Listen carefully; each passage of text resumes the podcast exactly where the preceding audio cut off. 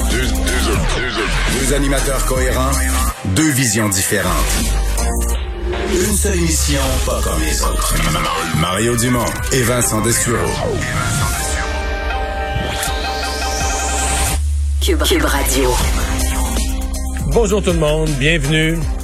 Bienvenue à Cube Radio. Et merci de passer avec nous euh, les prochaines minutes, les prochaines heures. On va vous résumer euh, de notre mieux cette journée euh, encore chargée en actualité. Vincent, bonjour. Salut Mario. Et il y a le, maire Labaume qui vient de s'exprimer à Québec. Euh, il est vraiment inquiet pour la suite des choses dans sa ville. Ouais, alors que Québec, ben, un nouveau record, là, 103 nouveaux cas. Ben, quasiment à chaque jour, Québec a un nouveau record. Là. Ouais, dans le bilan total qui est pas très bon aussi du Québec, là, 582 nouveaux cas. Le maire Labaume qui est inquiet, s'inquiète qu'on passe à la zone rouge. Là. Il dit si on va dans le rouge, il va y avoir des mesures désagréables. On va recommencer à vivre peut-être pas ce qu'on a vécu avant le confinement, mais ça va être compliqué. S'inquiète pour les entreprises, évidemment. Euh, alors, espère que les gens de Québec, il faut dire les Québécois en entier, là, soient plus prudents euh, dans la condition actuelle. On l'a vu avec Christian Dubé également, euh, qui, qui s'inquiète et demande à ce qu'on limite les, les activités sociales. On va mais dans le fond, c'est peut-être un peu le message le plus simple qu'on puisse passer, celui de Christian Dubé aujourd'hui, au-delà du nombre 6, 8, 10 le moindre rassemblement possible. Faut limiter. on rejoint tout de suite 100% nouvelles.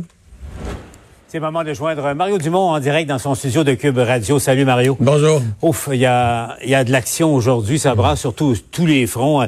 Bon, Mario, euh, parlons évidemment d'abord de la pandémie, mais euh, surtout euh, sous l'angle politique. Mario, cette entrevue qu'a accordée la ministre des Aînés, et elle n'est pas ministre déléguée, elle est ministre des Aînés, Marguerite Blais, quand elle écorche euh, Horacio Arruda, elle écorche aussi son premier ministre en disant bon, moi, que voulez-vous, j'étais limité. Si je résume, là, c'est euh, j'avais les pouvoirs qu'on me donnait bien voulant dire qu'il quelqu'un qui a décidé qu'il n'avait pas de pouvoir et qu'il ne va pas intervenir.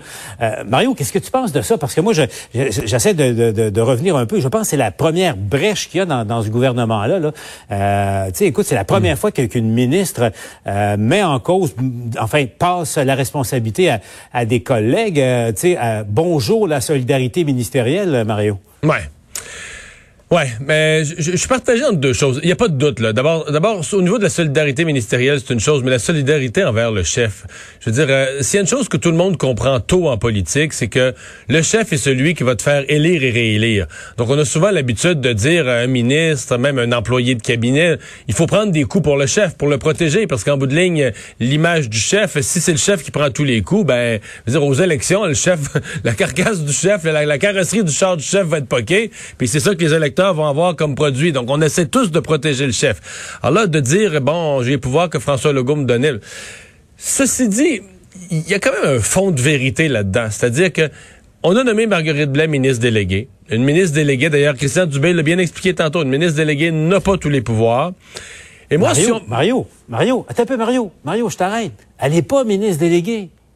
Elle est ministre en titre. Euh, Regarde, des aînés. du gouvernement. Non, mais il se vantait de ça à la sermentation. Mais elle n'a pas les pouvoirs sur les CHSLD. Elle n'a pas le pouvoir sur le réseau. Mais non, mais ministre délégué, ça, c'est ministre junior en bas de l'autre. Ils se sont vantés à la CAQ. Elle était ministre en titre.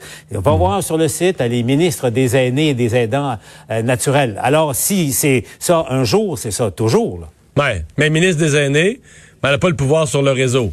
Parce que le réseau, lui, relève du ministère, de la Santé et des Services sociaux.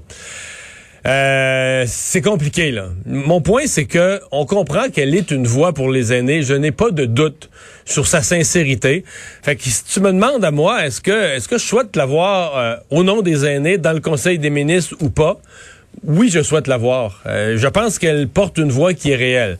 Maintenant, est-ce que politiquement c'est viable? Est-ce que politiquement, euh, assis autour de la table, euh, François Legault va pouvoir passer l'éponge là-dessus? Parce que là, les autres ministres, c'est tout un chacun. Il dit, je sais pas, mais c'est le ministre de l'Agriculture. dit, ah, ben moi, là, j'aurais fait tel projet, mais ils m'ont pas donné le budget. Fait que le premier ministre, il y croit pas à votre affaire. Puis tout le monde, tu m'as... Tu sais, c'est tout ce qui fonctionne pas. Chacun ne l'assume pas sur ses épaules, mais le déverse sur le voisin et pire encore, le déverse sur le premier ministre. T'as raison de le dire, c'est fini.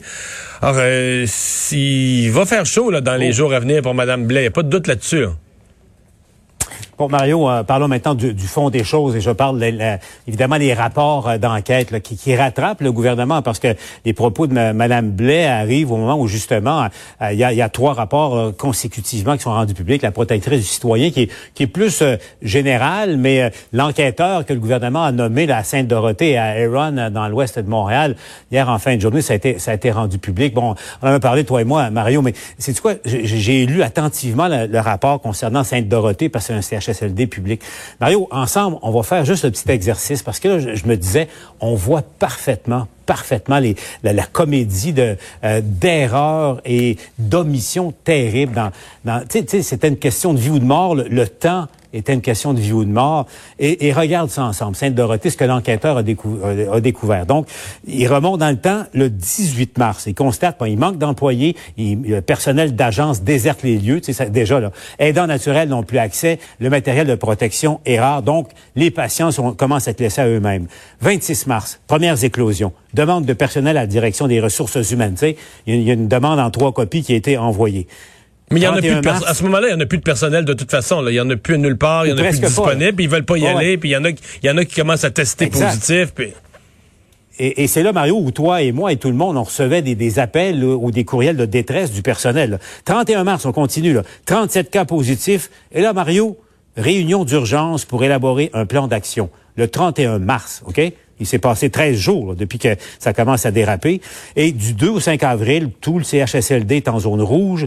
Nouveaux gestionnaires qui arrivent, les résidents sont dépistés. On est rendu à 105 cas positifs. Il y a eu plus de 100 morts, je vous le rappelle. Et là, Mario, le 10 avril, la situation commence à être mieux maîtrisée en termes d'organisation. Entre le 18 mars et le 10 avril, Mario, il s'est passé 16 jours. Plus de 100 morts. 16 hmm. jours entre le moment où là, le feu est pris et où les pompiers commencent à intervenir efficacement. 16 jours. Est-ce que ça explique pas tout ça? Paul, 16 jours dans une PME où il y a un patron qui est dans le building, dans l'édifice, constate un problème. En 16 jours, il y a le temps euh, d'embaucher du monde, de faire des changements, de changer des procédures, d'installer de l'équipement, d'acheter de la... 16 jours au gouvernement.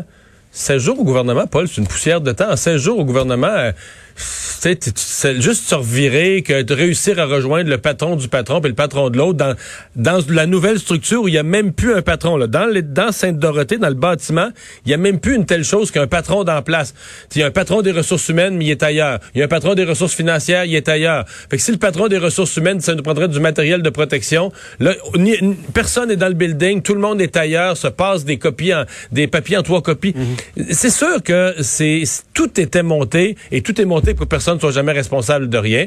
Alors, quand on lit le rapport, on le sent bien. Ce qui est intéressant dans le rapport, c'est qu'on sent euh, à quel point la, la, lourdeur de la bureaucratie est au cœur du problème, mais on sent bien aussi que les problèmes qui les problèmes qui ont mené au décès, euh, aux, mauvais soins.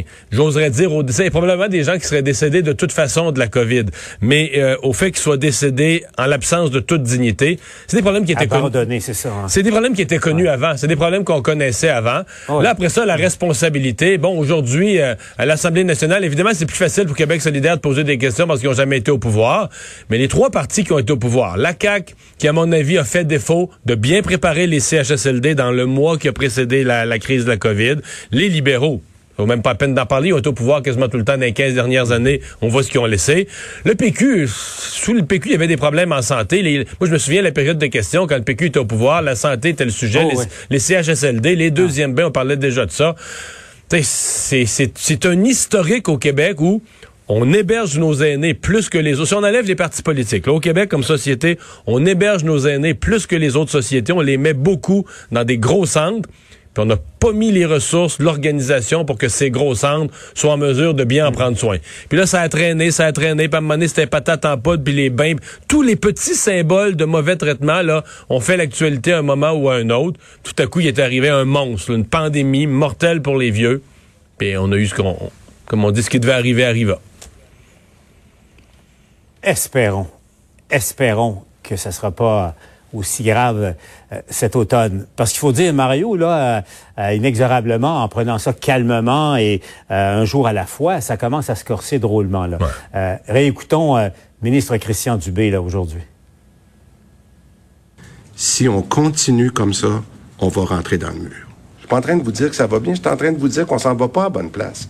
Puis si on continue comme ça, on va le frapper le mur. Et Mario, l'appel est simple. Couper euh, au minimum, réduisez au minimum toutes vos activités sociales. Donc, euh, Mario, au printemps, ben, on, vous ordonne de le faire. Ouais. Et juste là-dessus, on a tellement parlé là, des, des, des, mesures compliquées, puis tu sais, ah, dans la maison, as-tu droit à un rassemblement, deux familles, deux adresses, six personnes? Après ça, c'était avant ça, c'était dix personnes. Et là, dans le fond, peut-être que, que Christian Dubé nous a ramené au message le plus simple. C'est avant de regarder toutes les règles complexes que le gouvernement essaye de mettre, Commençons par le principe général. Le principe général, c'est faites, pas de rassemblement. Là. et c'est peut-être le message simple que le gouvernement avait oublié en voulant mettre toutes ces, ces règles, ces restrictions et toutes les le, détail de ça. On avait oublié le message général. Le message général, c'est si possible, on vous demande reportez à plus tard vos fêtes de famille, vos parties, les anniversaires, euh, etc. Faites le moins de rassemblements possible et si c'est pas nécessaire, peut-être même aucun. C'est ça. Il le dit en termes bien simples aujourd'hui. C'est peut-être ça qui aurait dû être dit avant. Ah, voilà, est-ce que ça va aider? Euh, Mario, je le disais, euh, au printemps, on nous ordonnait de, euh, rester à la maison en quelque sorte. Aujourd'hui, on nous le demande, on nous le suggère. Comment ça va être reçu? Yves Poirier vient de rencontrer plusieurs, personnes sur la rue. Et Yves, comment ça répond à cet appel plus que pressant maintenant du gouvernement? Ben, Paul, je suis pas sûr que le ministre Dubé va avoir l'écoute euh, aussi attentive qu'il désire obtenir auprès de la population. On est sur le chemin Chambly à Longueuil, à la place des Ormeaux. Il y a une épicerie derrière moi, puis je vois qu'il y a des citrouilles parce que l'Halloween approche. Mais avant l'Halloween, Paul, c'est l'action de grâce. Le, grand, le long week-end, le prochain, c'est en octobre, 10, 11 et 12 octobre. J'entendais le ministre Dubé tantôt qui nous disait euh, oubliez les rassemblements là, avec votre famille élargie. Mais écoutez bien les gens que j'ai rencontrés euh, tantôt, euh, ils n'appliqueront pas, certains d'entre eux, à la lettre la demande du ministre Dubé, parce qu'eux, ils disent, Paul, que le gros bon sens, ils sont capables de l'appliquer. Voici ce que ça donne.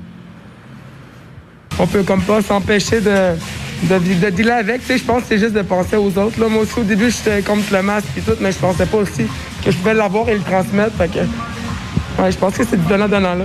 Puis les parties, les réunions de famille? Euh, on en fait très peu. On, se limite, ouais, on se limite à quatre personnes environ, maximum cinq fait mal au cœur de limiter En euh, effet, en effet, mais on n'a pas le choix. Ben oui, c'est sûr que c'est plate, mais il faut, euh, il fallait s'y attendre. Puis euh, il faut collaborer beaucoup, là, puis suivre les consignes.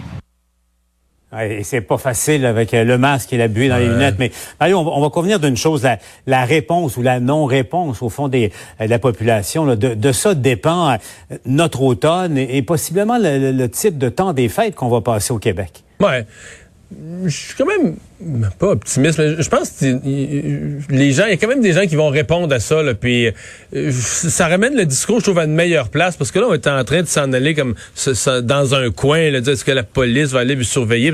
Puis on a peut-être oublié là, de faire dire avant avant d'être de plus en plus sévère dans des restrictions, puis de dire bon, ben qu'est-ce que la Cour suprême dirait de la charte québécoise des droits et libertés? Si la police rentrait dans les maisons. Avant ça, Peux-tu juste demander au monde, comme on l'a dit aujourd'hui, là, on s'en va, regarde les chiffres monter, on va rentrer dans le mur, on va avoir des sérieux problèmes. Euh, S'il vous plaît, pouvez-vous... On va peut-être être surpris là, que des résultats qu'on va avoir par un appel à la, bonne foi, à la bonne volonté. Ce sera pas 100% du monde, mais tu sais, si 85-90% des gens répondent favorablement à un appel d'être d'être raisonnable, de suivre le gros bon sens, ça, ça peut changer l'évolution des chiffres. Comme quoi, Mario, on va revoir nos plans et on va se planifier une petite fin de semaine tranquille. Ouais. Salut, Mario. Salut. À demain.